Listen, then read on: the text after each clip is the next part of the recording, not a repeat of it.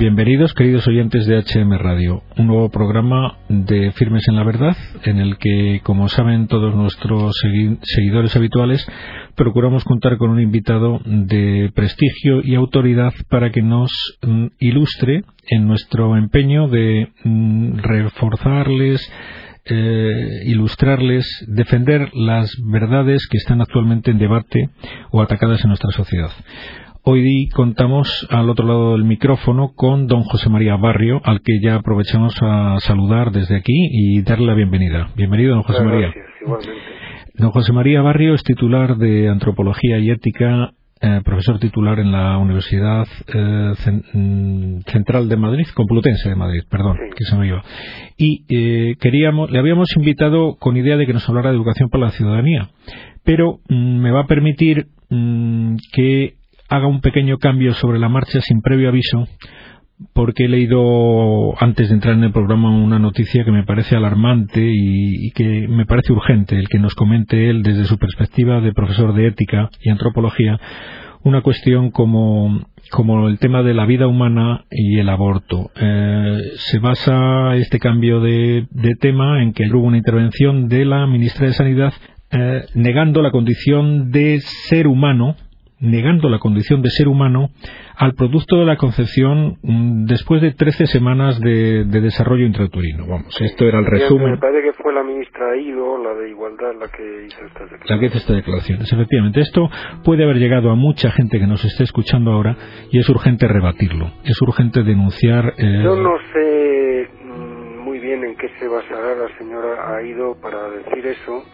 tengo la sospecha de que eh, realmente el poder del digamos el negocio del aborto eh, pues eh, realmente tiene que tener mucho poder para obligarle a decir semejante cosa que ha dicho no mm. verdaderamente yo no puedo entenderlo nada más que en clave de esto porque la otra posibilidad sería entender que que es un insulto a la inteligencia de los españoles. Efectivamente, es que todos los comentarios que yo he podido ojear en la prensa, pues casi coinciden con usted en este tema. Es como un, un, atentado tal al sentido común, a la inteligencia, que, que, es inadmisible. Ya no vamos a hablar de que coincidamos todos ideológicamente, pero bueno, vamos a utilizar todos el sentido común, el, la razón de la que estamos todos dotados y vamos a exigirle a nuestros gobernantes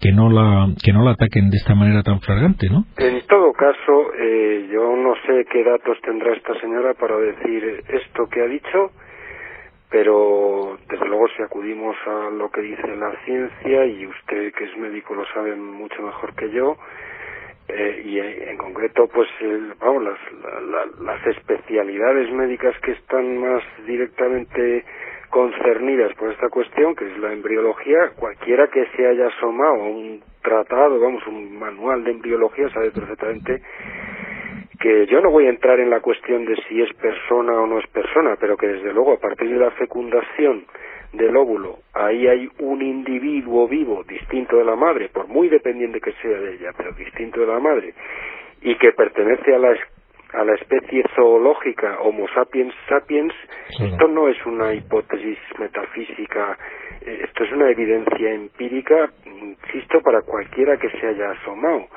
al asunto. Y por otro lado, tampoco hace falta acudir a la ciencia, pienso yo, sencillamente al sentido común, el sentido común que tienen las madres que a sus hijos ya crecidos pues les hablan de la época en que yo estaba embarazada de ti, no no de aquello que luego se convertiría en ti, ¿no? Sino precisamente, vamos, puede haber diferencias y sin duda las hay, no solo morfológicas, pues entre un embrión de cuatro meses o un recién nacido o un niño de ocho años o un chico de quince. Está claro que que no son lo mismo pero desde luego son el mismo eh, individuo vivo. Vamos por supuesto si se le deja vivir claro. Sí efectivamente. Esto es una cuestión tan tan tan de sentido común que que a mí me parece uno de los elementos más claros digamos de de la forma en la que las pasiones pueden oscurecer el entendimiento humano que haya que buscar argumentos para demostrar una cosa tan evidente. Eh, desde luego pensar que el acontecimiento de nacer, que al fin y al cabo no es más que un cambio local, es, es una traslación, es pasar de estar dentro del claustro materno a estar fuera. Pensar que eso produce el milagro de convertir en humano a algo que previamente no lo fuese, realmente requiere una dosis de fe, por decirlo de alguna manera, mm, eh, muy grande, vamos, asombrosamente grande. Efectivamente, desde el punto de vista eh, del, sentido común, de la biología, de, la, de cualquier tipo de ciencia, el, ser humano eh, comienza su andadura en el momento de la concepción y nadie puede negarle su condición de ser humano en ninguna de sus etapas, como es lógico. Cualquier, mm, cualquier asesoramiento imparcial y objetivo podía llevarle a, darse cuenta de que esa afirmación no se puede hacer desde el, desde, absolutamente insostenible. No solo insisto desde la ciencia que por supuesto es inequívocamente claro en este punto lo que sabemos hasta ahora sino insisto del sentido común. Y, y desde luego plantear una ley como la que están planteando ahora mismo el gobierno eh, que suponga convalidar ya sin ningún tipo de excepción que el deseo de un ser humano pueda tener más valor que la vida de otro ser humano es absolutamente contrario al derecho. El derecho, desde luego, eh, nació para otra cosa, mire usted, para salir eh, al paso en favor de, mm, del más débil, en un posible conflicto de intereses. Entre otras cosas, esa es la finalidad fundamental del derecho. Y desde luego, dígame usted dónde queda la idea misma del derecho cuando convalidamos eh, pues que efectivamente se pueda desguazar a un ser humano que todavía no ha tenido tiempo para merecer ese trato salvaje, sencillamente pues porque el deseo de una persona o de varias pues eso lo convalide. Esto, es eh, completamente descerebrado. No se me ocurre una forma más clara de calificarlo. Sí, si me permite, yo leí aquí unas declaraciones de César Nombela, que lo conoce perfectamente, claro, catedrático de microbiología y de su misma universidad, y como es lógico, pues también estaba escandalizado. Decía que si un feto de 13 semanas no es un ser humano, que nos diga a qué especie pertenece, ¿no? Pues oiga usted que lo normal no solo en sentido de lo deseable y esperable, sino incluso estadísticamente, pues oiga ustedes que las elefantas embarazadas lo que tengan dentro sean elefantitos y las yeguas caballitos y etcétera y desde luego las señoras pues eh, señoritos o señoritas, ¿no? Eh, esto es lo, lo lógico, vamos. En educación, en educación para la ciudadanía por desgracia, mm, quizás se pretenda el, inculcar este, esta manera de pensar o esta ideología a nuestros, a nuestros hijos, ¿no?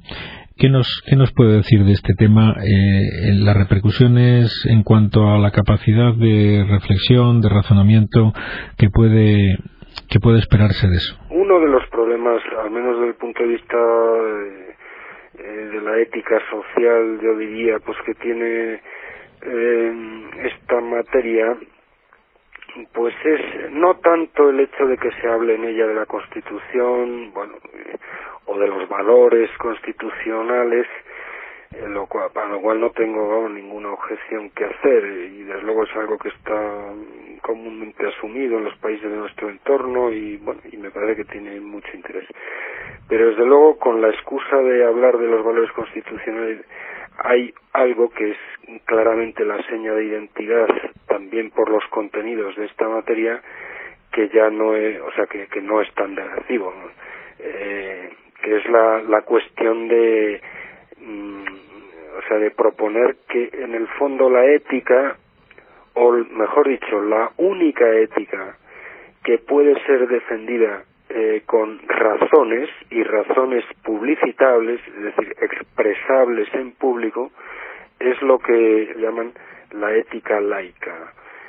Esto a mí me parece, y en el fondo es una ética que lo que viene es a convalidar sencillamente lo que en cada caso sean las mayorías eh, parlamentarias y lo que produzcan en forma de leyes. En el fondo la ética laica o la ética democrática o lo que algunos llamarían más suavemente ética social, no sería otra cosa que esto.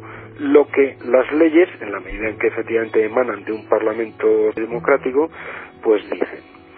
esto es una cuestión que va mucho más allá de defender eh, los valores democráticos. Mm, entre otras cosas porque una democracia que no tenga unos supuestos eh, previos a cualquier discusión democrática no puede ser tal. En ninguna discusión racional todo es discutible. Eh, mire usted, por muy democráticos que seamos, pues eh, a nadie con su sano juicio se le ocurriría pues hacer una propuesta parlamentaria, por ejemplo, a favor de la tortura o yo qué sé, o, del sexo con menores. Bueno, puede haber de todo, pero desde luego no no parece de entrada muy bueno pues muy defendible esto, ¿no?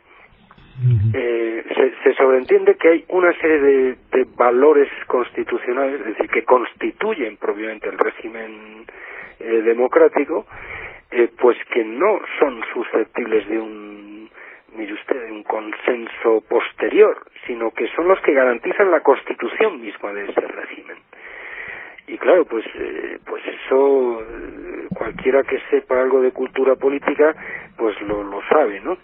Pensar que la ética, que desde luego tiene algunos presupuestos prepolíticos, eh, solamente es válida en la medida en que sea el resultado de un consenso democrático es darle la vuelta a la tortilla pero completamente y luego por otro lado pues mire usted eh, el concepto de ética laica es un concepto realmente muy ambiguo porque eh, porque qué significa eso de ética laica no en el fondo eh, si vamos a la historia de la filosofía pues éticas mm, laicas en el sentido de no comprometidas con un credo religioso no hay una sino aproximadamente 60 eh, tan laica es la ética de Aristóteles como la ética de Kant o la de Hume o la de Schlick o Franklin y sin embargo no se puede defender lo mismo con todas evidentemente o sea se habla de ética laica pero no se dice qué es lo que propone esa ética laica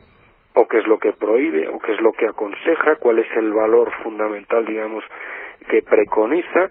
Aquí neutral no hay nadie. Y desde luego magisterios hay eh, todos los que usted quiera. Algunos confesados, otros inconfesados, unos más confesables que otros. Lo que no tiene, no, no es de recibo en absoluto, es que en el debate público, por ejemplo, sobre esta cuestión eh, del aborto, ¿no? Pues claro, si una persona eh, condena el asesinato de un adulto, pues se pueden aceptar sus argumentos como razonables y democráticos, etcétera, pero si resulta que la víctima no había nacido todavía, pues entonces es un concilio el que está hablando por la boca de ese señor. Claro, esto es un, un recurso eh, no digo yo que no sea eficaz, pero luego si se le retiene la atención en un momento, uno se da cuenta de que eso tiene truco. O sea, eso eh, hay mucho que decir ahí. Desde luego pensar que el único terreno común en el que podemos dialogar incluso sobre lo que significa la buena ciudadanía democrática es el terreno del agnosticismo, que es lo que los diseñadores de esta asignatura han previsto, pues eso es una postura de parte, desde luego, eso no es neutral, es una postura que tiene eh, una serie de presupuestos que no demuestra tantos como la contraria, o más. Esto es lo que a mí me parece. Ahora, el problema es ese, claro, tiene todavía mucho, digamos, mucha fuerza retórica, yo más bien diría sofística, ¿no? Pues, pues oiga usted, ¿no? el callarle democráticamente, ¿verdad? Pues al discrepante, sobre todo si es incauto, con el, bueno, pues con el recurso de que viene el lobo, es decir, la teocracia, y ponernos a disparar pólvora contra muertos que llevan muertos eh, siglos, ¿no? Pero digo usted, desde luego los católicos, cuando intentan hacer valer sus argumentos, no están invocando los padres de la Iglesia, ni la Biblia, vamos, me refiero si lo hacen en el Parlamento, claro, sino que están invocando razones de ética natural que cualquier persona puede comprender. Y desde luego, que un señor que es católico eh, pues eh, a la hora de defender eh, sus ideas en política o en, o en ciertas formas de diseñar la legislación, como esta y tal, pues sea coherente con su fe, es una cosa bastante razonable. Eh, pues si no, pues, pues o traicionaría sus convicciones o traicionaría su fe. O sea, es una cuestión de coherencia, mire usted. Ahora, lo importante no es el punto de partida, cuáles son los presupuestos de cada uno, que cada uno tendrá los que quiera. Lo importante es el punto de llegada. A ver dónde podemos mm, entendernos, efectivamente, con argumentos que otros, que quizá no tienen mis propios presupuestos, puedan entender. Y eso es lo lógico en un diálogo democrático. Eh, bueno, se hicieron un documento de lineamientos básicos de la asignatura. Eh, una de las primeras cosas que se decía ahí es que, bueno, en España ha dejado de ser significativa la palabra Dios para la inmensa mayoría de la gente. Oiga usted, entonces, ¿qué pasa? Que apelando a la tolerancia, al pluralismo y a los valores democráticos, tenemos que someter a un auténtico apartheid a un porcentaje que desde luego no es eh, poco estimable de personas en este país que todavía al menos un 80%, según recordó el Ministerio de, Educación, eh, pues quieren que a sus hijos en la escuela se les hable de Dios, y no precisamente para insultarle, ¿no? sino, oye usted, ¿qué pasa? Que esa gente no cuenta nada. A lo mejor puede ocurrir, no digo que no, que haya padres, bueno, pues que, que quieran esa educación cristiana para sus hijos y sin embargo ellos tengan una actitud personal respecto a la religión muy distinta o, incoherente con eso. Eso no digo que... Pero entre las personas que quieren para sus hijos ese tipo de educación y las personas, por ejemplo, que se juntan en los últimos años pues para escuchar al Papa Católico cuando ha venido a España, pues usted, no son un par de lunáticos precisamente. Esa es la ideología que intenta, que intenta imponer esta asignatura, por lo menos la ideología que ha movido su implantación en España. En el fondo, la idea de buen ciudadano que tienen los señores que han diseñado esta asignatura básicamente se reduce a ser una persona relativista, es decir, que no tiene convicciones mm, ni siquiera sólidas, no, no está realmente convencido de casi nada, porque cualquier convicción pues es un peligro público, vamos, sobre todo si es una convicción moral o religiosa, y, y luego, pues que un buen ciudadano es mm, una persona que sabe disfrutar de su cuerpo sin molestar al vecino. En relación a lo primero, desde luego, por mucho que a lo mejor lamentablemente sale adelante pues esta ley sobre el aborto libre, ¿no? Pero desde luego le puedo asegurar que yo a mis hijos les voy a seguir diciendo eh, pues que el aborto es un crimen abominable, el aborto provocado, naturalmente, es un crimen abominable, por mucho que lo haya decidido un parlamento que teóricamente representa a no sé quién. Eh, ¿Y por qué a mí me tienen que obligar a que mis hijos, además con, con dinero que también es mío, tengan que escuchar en la escuela el mensaje contrario? ¿Por qué todo el mundo tiene que pasar por el aro? ¿Por qué tiene que hacerse eso además con el dinero público, que también es el mío? ¿Y por qué precisamente también a mis hijos? Esto es una cuestión eh, absolutamente intolerable, no sé cómo decirle, ¿no? Sí, que es una Les va a enseñar, oiga usted, pues ya que existe una reforma de la ley del registro civil y ahora mismo pues ya te puedes registrar pues no ya solo como varón o mujer, sino mm, como arroba o como bisexual o transexual o mm, gay o lesbiana. Esto, eh, lo, vamos, la, la, última reforma de la ley del registro civil dice esto. Bueno, como es una ley que ha emanado de un parlamento democrático, pues entonces eso es lo ético, que efectivamente ya, pues no, no hay dos eh, sexos, sino seis géneros. Mm. Oye, usted, pues yo desde luego no voy a, o sea, voy a decir a mis hijos otra cosa muy distinta. ¿Y por qué? se tiene que obligar a todo el mundo a que pase por el lado. Esta es una cuestión completamente intolerable, insisto. Sí, que justifica y que justifica el, oponerse, el rebelarse de las de los múltiples modos. no solamente la objeción de conciencia, vamos, para quien en conciencia vea que puede objetarlo, claro. Bueno, pues me temo que me temo que se acerca la hora en la que tiene que dejarnos don José María por porque tiene otras obligaciones que atender. Le pido disculpas por este por esta bueno, no, por quiebro, ¿no? de cambiar de es un tema primero que tiene muchísimo que ver con lo que habíamos pensado comentar. Sí que es quizás más urgente. Es un tema de actualidad. Claro que necesitamos que llegue que llegue a cuanta más gente mejor la opinión y el, los criterios para, para pensar y para oponerse a, lo que intentan imponernos no solo en, en unas asignaturas sino en con leyes la verdad es que el poder estatal siempre ha tenido eh, la tentación, lo que pasa es que también ha habido recursos morales para resistirse a ella, ¿eh? pues de apetecer la autoridad y la competencia que las religiones tienen también en el ámbito de la conciencia de los ciudadanos. Bueno, se puede comprender esa tentación, pero una cosa es comprenderla y otra cosa es caer en ella. Pues muy bien, estas palabras quizás sean muy oportunas para finalizar el programa, para que la gente se ponga en guardia y defender a nuestra sociedad, que es la de nuestros hijos, la del mañana, la que nos jugamos. Así es que con esto nos tenemos que despedir de don José María, agradeciéndole muchísimo el tiempo que nos ha dedicado. A usted, don José Luis. Y esperamos poder contar con usted de nuevo pronto. Un saludo. Adiós. Un saludo.